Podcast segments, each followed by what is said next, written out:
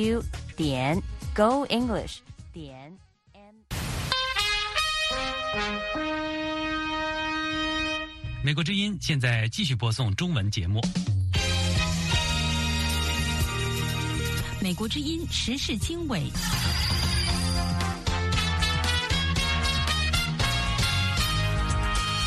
各位听众朋友，大家好，欢迎收听《美国之音时事经纬》节目。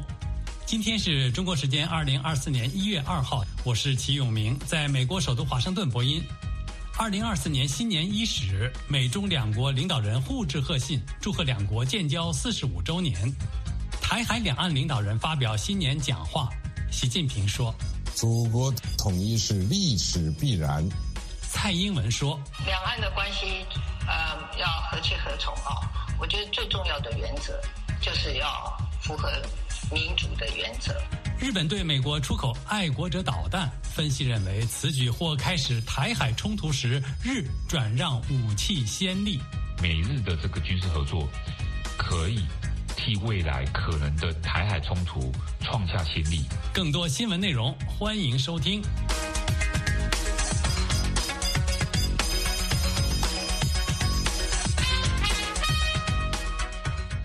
之音时事经纬节目开始，请志远分享一组热点新闻。好的，永明。中国外交部周一一月一号发布新闻稿表示，习近平主席与乔拜登总统就中美两国建交四十五周年互致祝贺。除了致电美国之外，中国外交部也另外发布讯息称，习近平与朝鲜领导人金正恩互致新年贺电，共同宣布将二零二四年定为。中朝友好年，并启动系列活动。此外，习近平也和俄罗斯总统弗拉蒂米尔·普京互致贺电。今年为中俄两国建交七十五周年。面对两岸关系，习近平在周日的新年贺词中提及：“祖国统一是历史必然。”祖国统一是历史必然，两岸同胞要携手同心。共享民族复兴的伟大荣光。台湾总统蔡英文周一一月一号也发表元旦谈话，他表示，台湾是属于台湾人民的国家，期盼以和平、对等、民主对话，寻求两岸间的和平共存之道。不过，两岸关系需由人民的意志来决定，且和平必须建立在尊严的基础之上。两岸的关系。呃，要和气和从啊！我觉得最重要的原则就是要符合民主的原则，那以台湾人的共同的意志来做这个决定。乌克兰总统泽连斯基和俄罗斯总统普京都在二零二三年的最后一天向各自的国民发表新年贺词，但是两人致辞的内容却大相径庭。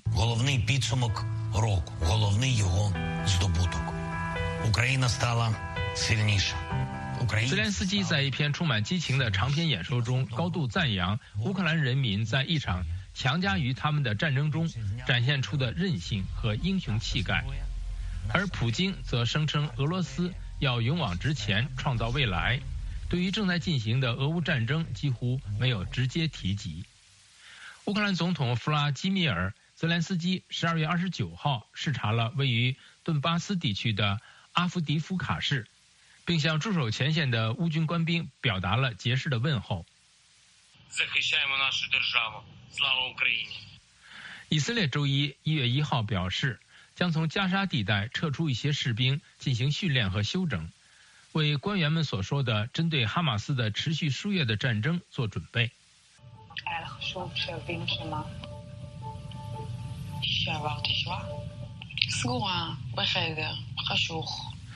法裔以色列女孩米亚谢姆十月七号在以色列音乐节被哈马斯绑架，她遭囚禁五十四天之后于十一月三十号获释。她十二月二十八号接受以色列第十三频道访问时说：“她仿佛经历了一场大屠杀。”他说：“他被囚禁在加沙一户人家的房子里。”因为害怕被强奸或杀害，整整五十四天几乎彻夜不眠，有时甚至没有东西可以吃。周一，日本中部发生里氏7.6级大地震，引发海啸预警。有关当局建议居民撤离，为可能发生的余震做好准备。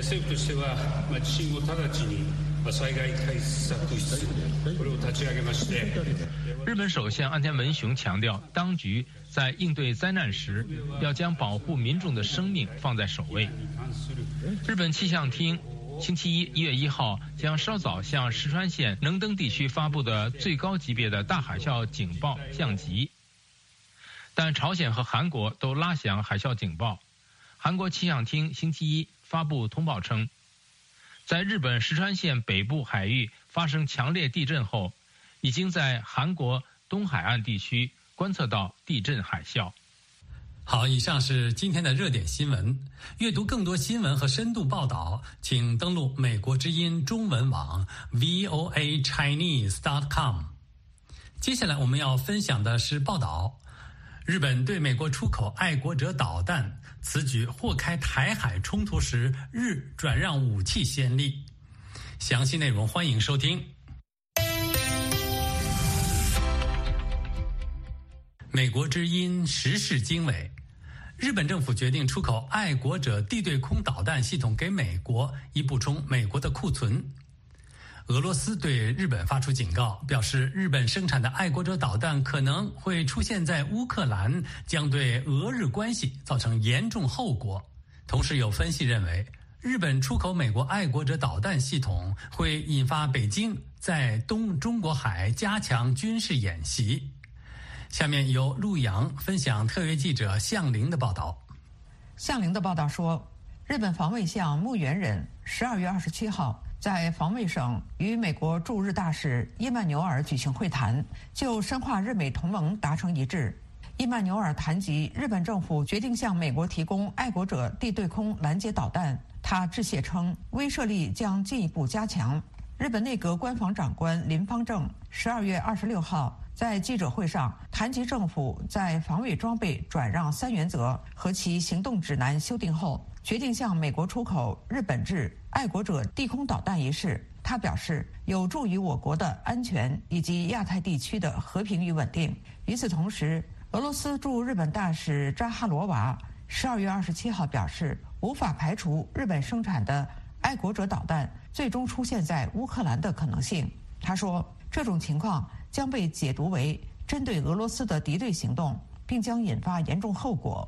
台湾国际战略学会副研究员黄慧华在接受美国之音采访时表示：“俄乌战争一直无法谈和，双方都觉得唯有军事解决才是制胜的关键。而美国持续向乌克兰提供爱国者地对空导弹，武器短缺之下，日本又无法直接援乌，所以绕了一个弯儿。”黄慧华说：“美国军援乌克兰的计划遭到。”的受阻嘛，那美国政府呢只好把脑筋动到日本身上啊。但是日本他们有他们武器出口三原则，所以他们没办法把直接把武器转移给乌克兰，但是转移给美国政府是可行的方案以及符合现实的需求。台湾成功大学政治学系教授、当代日本研究学会副会长王洪仁认为，日本这项决定。并不仅限于协助美国支持乌克兰，主要是大幅提升了印太地区的安全网络。他指出，在这项决定之前，日本十二月二十号正式向菲律宾交付新型对空警戒雷达，两者装备的性质不同，却指向同一个战略意义。王洪仁对美国之音说：“但是我觉得说，主要呢，美日的这个军事合作可以。”替未来可能的台海冲突创下先例，借由松绑日本的武器输出转移，间接的提供未来日本武器输往台海冲突之中这个参与盟友的先例。王洪仁表示，这项决定不免也会引发中国的抗议，例如以日本输出致命型武器为借口，在东中国海附近加强军事演习，作为反制的理由。并且透过外交手段制衡，以及激化朝鲜半岛的冲突。日本这项决定引起专家的讨论。有人认为，在中国不断武力威吓台湾之际，此举恐将升高区域冲突风险。有人认为，这个合作有助于刺激美日合作生产弹药武器，并且在维持台海和平方面有所贡献。台湾成功大学政治学系教授王洪仁认为，日本几乎同时决定对美菲个别输出防卫装备，将同步提升日美菲的军事合作，抑制潜在的台海冲突。他说：“例如说，美国和日本、菲律宾在军事技术以及情报方面的更加紧密合作，可能会间接或直接的惠及台湾。美日菲之间的加强合作，可能会包含更加频繁或更具战略意义的联合演习。”王洪仁表示，这些合作提升是一种美日同盟明确支持台湾的表态，面对中国压力时至关重要。以上这篇分析报道是关于日本政府决定出口爱国者地对空导弹系统给美国，以补充美国的库存，是否会引发北京在东中国海加强军事演习？接下来，美国之音为您带来的是河南中学生校内暴毙，民众质疑当局粗暴处理，触发大规模示威。详细内容欢迎收听。美国之音时事经纬：河南商丘市宁陵县一名十四岁中学生在校内暴毙，遗体有被人殴打袭击的痕迹，当局却声称他死于自杀。民众质疑当局采取维稳手段，意图平息事件，触发大型示威浪潮。据报高峰时有上万人响应号召，示威者要求当局公布真相并追究责任。接下来由志远分享美国之音特约记者高峰的报道。高峰的报道说，十二月二十八号，数以千计群众在宁陵县裕华园高级中学门外聚集，宁陵县县长到现场和民众交涉，部分示威者则以杀人偿命作为要求。事发在十二月二十四号早上，校方通知家属，十四岁姓杨的学生在校园内被发现死亡。家属下午三点多见到遗体后，发现他身上伤痕累累，手部被人用螺丝刀所伤，有很多窟窿，脚脖子被扭断。他们怀疑学校掩盖真相，要求提供监控视频和相关证据，遭校方拒绝。十二月二十七号，校方发出公告，把事件定性为学生跳楼自杀，并排除是刑事事件。引起当地民众强烈反弹。第二天，示威进一步升级，民众更一度和警察发生冲突。关注事件的河南居民邢健对美国之音表示，他对于男童在校内暴毙、触发大规模示威，并不感到意外。从种种迹象来看，就是说这个孩子生前呢，就是说遭到了这种暴力的这种殴打，而不是说他是从楼上跳下来的。官方呢，然后回避这些事实，然后就是说把他造成一种自然死亡，逃避刑事责任。首先是一个就是说民众然后对这个孩子一种同情吧，还有一种就是说一种社会责任感。今天我不站出来，然后明天我就站不出来，这种感觉，大家心心中就已经积累了一种愤怒。上传到互联网的视频引述疑似该校学生讲述事情的经过，认为死者可能是二十三日凌晨在厕所里遇害，其后校方从楼上把遗体扔下楼。有学生更声称该校校长有份参与。基于安全考量，化名白女士的河南居民确信这起事件另有内情。白女士说。当地学校的学生回家跟家长说，是老师把这个小孩拉到小厕所打打，把这个小男孩打的不像样子之后，硬滋滋的让这个小男孩在厕所里一直躺躺的，说是躺的快不行的时候从楼上扔下去了。隔壁村有个网友跟我说，他这个学校有很就是很大的保护伞，百分之百是官商勾结，能开启学校的那绝对很强大的保护伞，那个教育局啊、市长啊，反正就是关系很大。事件不断发酵之下。陆续有民众前往商丘市声援死者和家属。据了解，十二月二十八号起，当局一度以大雾为由关闭所有高速公路的出口，避免外来车辆进入市内。去年，江西高中生胡新宇从学校失踪，引起外界广泛关注。时隔三个多月后，他的遗体在上饶市附近树林被发现。网传消息表示。胡鑫宇血型属于稀有的熊猫血，死后器官遭贩卖。该省公安专案小组则认定胡鑫宇是自杀身亡。中国前媒体人赵兰健对美国之音表示：“发生在湖南商丘的悲剧，使人想起胡鑫宇事件。”赵兰健说：“目前中国官民之间缺乏良好的沟通渠道，相信河南中学生暴毙事件，当局同样会以高压手段处理。”赵兰健说：“我认为他会和胡鑫宇的案件会一模一样，最后都会由呃更高一级的公检法部门一锤定音，然后用强制手段让全部的百姓闭嘴。有些人想要是为这个事情呃抗争的话，呃申冤的话，那一定会被以国家安全的名义或者是扰乱社会秩序的名义就给逮捕了。”永明。以上志愿分享的报道题目是：河南中学生校内暴毙，民众质疑当局粗暴处理，触发大规模示威。接下来播出时事大家谈节选：习近平和蔡英文新年讲话有何不同？详细内容欢迎收听。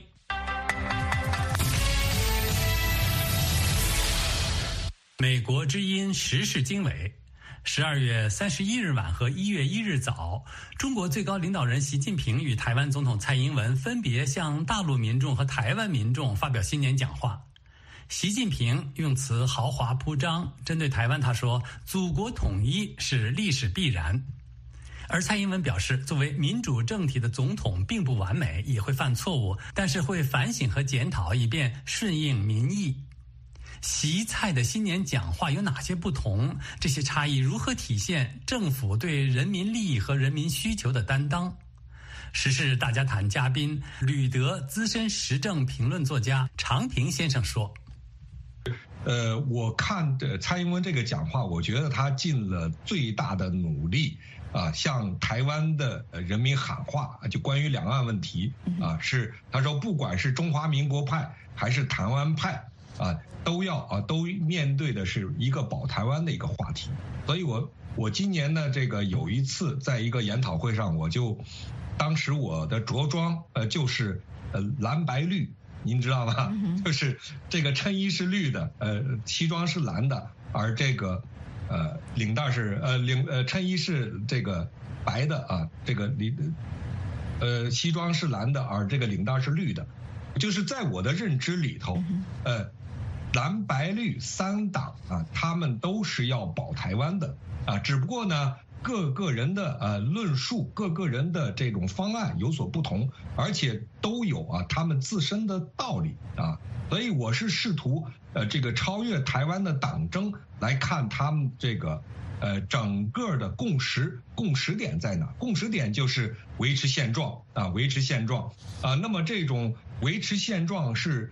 中美台呃三方能够找到的一个最大公约数，当然这个现状什么时候被打破，我们我觉得这也是一个非常脆弱的一个平衡。呃，习近平他的呃谈话的对象啊，这个是中国大陆的居民。那么从这个角度上来讲呢，他应该是广播机制，他是不接受批评的，不接受互动的。而蔡英文总统啊，他的讲话是要。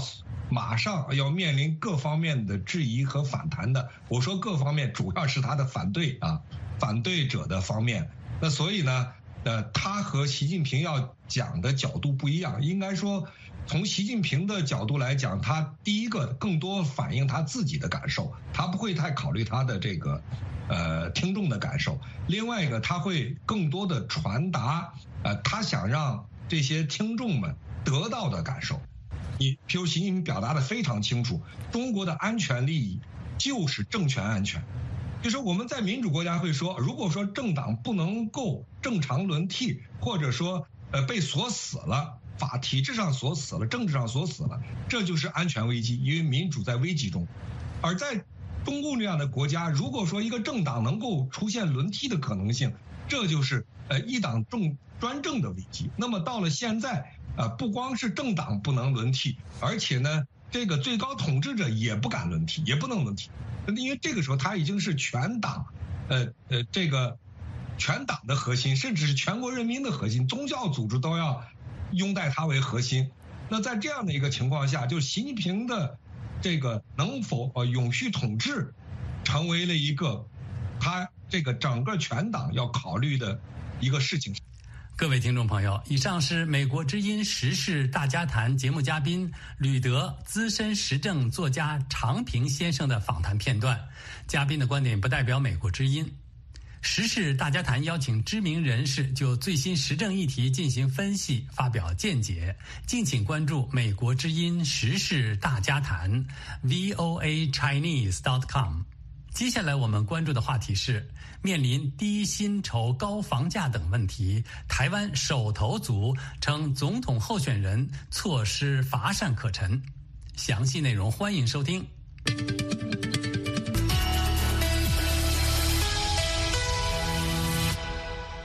美国之音时事经纬：低薪酬、高房价问题多，台湾手头族认为总统候选人措施乏善可陈。全台湾十多所大学院校师生团体于十二月二十九日举办青年政策辩论擂台，广邀民进党、国民党和民众党三党的竞选团队派员发表青年政策。对于台湾年轻人关注的低薪酬、高房价等困境，出席的学生说，各候选人阵营代表只提出了大方向，但缺乏具体改善的措施。下面由陆阳分享美国之音驻台北特约记者杨安的报道。杨安的报道说，台湾总统大选一月十三号投票，届时近一百零三万名手头族将通过选票表达他们的意见，因此这些学生和社会新鲜人族群的选票会被视为决定胜负的关键。为了争取青年票源，三党代表都卯足了劲儿，在辩论擂台畅谈各候选人的青年政策。民众党立法院党团副主任杨宝珍说：“房价、物价持续上涨是很多年轻人心中的痛，因此柯文哲主张落实财富重新分配。他若当选，将召开全国赋税改革会议，避免富人逃税。”杨宝珍强调。柯文哲在台北市长任内兴建了两万户社会住宅，也是最早落实地方囤房税的政治人物。国民党不分区立委被提名人李茂谦则说，侯友谊若当选，将逐步调升基本工资，最高达百分之二十五的幅度，至每月新台币三万三千元，约合一千零八十五美元，并且开征富人税。李茂谦说，侯友谊还提出青年购房免头期款政策，让年轻人可以省下租屋的花费，早日圆梦购屋。这是其他两位候选人所不敢承诺的。民进党青年发展部主任阮俊达表示，民进党已推动税改，让年收入低于新台币四点六万的所得族免交所得税，减轻低薪收入者的负担。赖清德若当选。将落实更多照顾年轻人的政见，包括零到二十二岁国家养的政策。另外，也会接续完成囤房税等修法，最快明年将达到社会住宅的部分目标。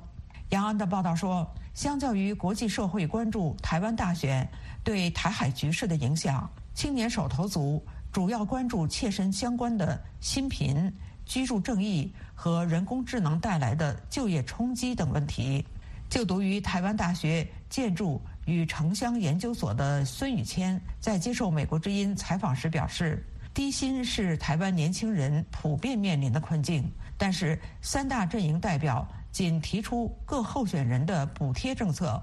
无法解决结构性的问题，孙宇谦说：“觉得大部分对于青年政策好像就是补贴，都没有去解决结构上的问题，缺什么补贴你教育补贴、育儿的相关补贴等等的，就是能改善的很有限。”孙宇谦表示，他的同柴间比较关注这次大选的生计相关议题，另有部分男同学因台湾兵役改制之故，也会关注国防、两岸议题。不愿透露全名的台湾大学国家发展研究所的苏同学，则是关心居住正义。他认同三党总统候选人所提出的社会住宅政策，为美中不足的是缺乏落实政见的细节。苏同学告诉美国之音，社会住宅新建速度缓慢的原因就是没有办法征收到土地。你土地要如何征收，要说明的更清楚一点。根据台媒《联合报》十二月二十六号的报道。二十五位手头族受访时，普遍指出，台湾年轻人最不满意的是高房价、高物价和低薪资。以上陆洋分享的报道是：面临低薪酬、高房价问题多，台湾手头足称总统候选人措施乏善可陈。接下来为您播出的是专栏节目《英语盾》，谈乌军奇袭重创俄军，俄冬季攻势占领马林卡。相关内容欢迎收听。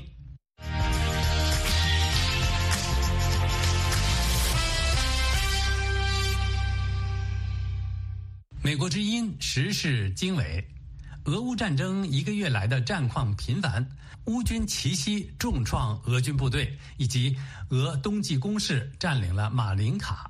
在本期英语盾节目当中，主持人马克将为您提供相关的战况与展望。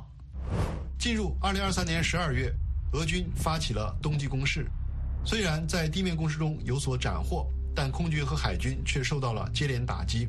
四架苏三四和一架苏三零战机几天之内接连被击落，一艘大型登陆舰在港口被击毁，引发剧烈的爆炸。在二零二三年的十二月二十五号，俄罗斯国防部长绍伊古向总统普京报告称，俄罗斯军队已经完全控制了顿涅茨克地区的马林卡，而乌克兰武装部队总司令扎卢日内二十六号则表示，马林卡现在已经成为一片废墟，乌军已经撤退到马林卡的郊区。并在北侧外围设立了阵地，间接证明了乌军已经撤出马林卡。在其他战线上没有什么值得一提的变化，不过阿夫迪夫卡可能存在一些问题。独立报的报道显示，在这里作战的一些前线乌军担心，如果没有美国的军事援助，阿夫迪夫卡可能很快就会失守。乌克兰国防部的统计显示，在遭到重点攻击的阿夫迪夫卡。俄罗斯军队在两个半月的攻击中，总计占领了大约五平方公里的土地，但损失了约八百辆装甲车辆和两万名士兵。如果俄军要想完全占领面积为三十平方公里的阿夫迪夫卡，按照目前的损失比例，预计得付出十万人的代价。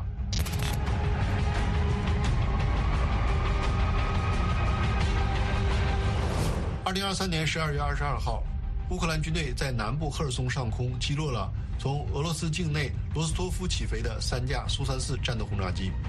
此后，乌克兰军方再次在马里乌波尔方向击落了一架苏三四，同时在奥德萨方向，俄军一架苏三零战斗机在发射完 Kh 五九空对地导弹之后，也遭到了乌克兰军队的攻击。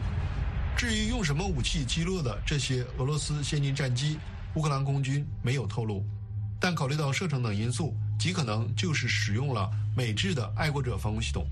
乌克兰军队再次打了俄罗斯空军一个出其不意，很可能是德国援助的第三套爱国者防空系统已经到位。稍早，德国政府就透露，乌克兰军人已经受训完毕，第三套爱国者及配套的大约六十枚防空导弹会在年底前交付乌克兰。事实上，类似的奇袭，乌克兰军队早就用过。二零二三年五月十三号。俄罗斯空军在本国布良斯克上空一天之内损失了五架战机，包括一架苏三五战斗机、一架苏三四战斗轰炸机和三架米八直升机。从七月份乌克兰国防部晒出的爱国者防空系统战绩来看，俄军在五月十三号接连的损失就是爱国者的手笔。十二月二十六号，停在克里米亚东部费奥多西亚港的新切尔卡斯克号大型登陆舰被乌军的空射导弹击中，引发剧烈爆炸。港口设施也受损。乌克兰苏二四发射的风暴阴影或斯卡普 eg 巡航导弹威力没有这么大。如此猛烈的爆炸，要么是登陆舰本身就装载了大量弹药，要么是港口本身囤积了大量的弹药。很明显，乌克兰空军的攻击十分精准，对当地情况了如指掌，知道什么时候发起攻击才能造成最大的破坏。新切尔卡斯克号属于蟾蜍级登陆舰，可以运载五百吨货物或者更多，但没有逃脱被击毁的命运。听众朋友，以上美国之音为您播出的是专栏节目《英语盾》，谈乌军奇袭重创俄军。阅读更多新闻和深度报道，请登录美国之音中文网，VOA Chinese dot com。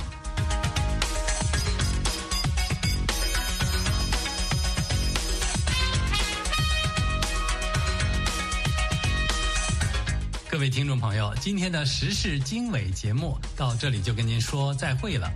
今天节目的编辑是志远，导播陆阳，我是齐永明，感谢各位收听，我们下次再会。